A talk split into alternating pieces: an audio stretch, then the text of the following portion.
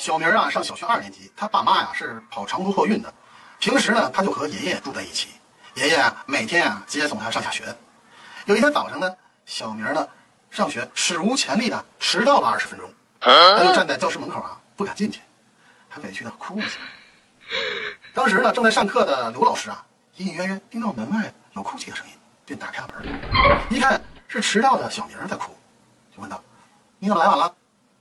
小明听到老师的责备，就泣不成声，结结巴巴：“我我我爷爷。”哎呀！一听到这话呀，老师心头一紧，知道错怪小明了，立马语气缓和的安慰他：“孩子，别哭了，你爷爷在天之灵一定不愿意看到你哭的。”没想到小明的哭声更大了。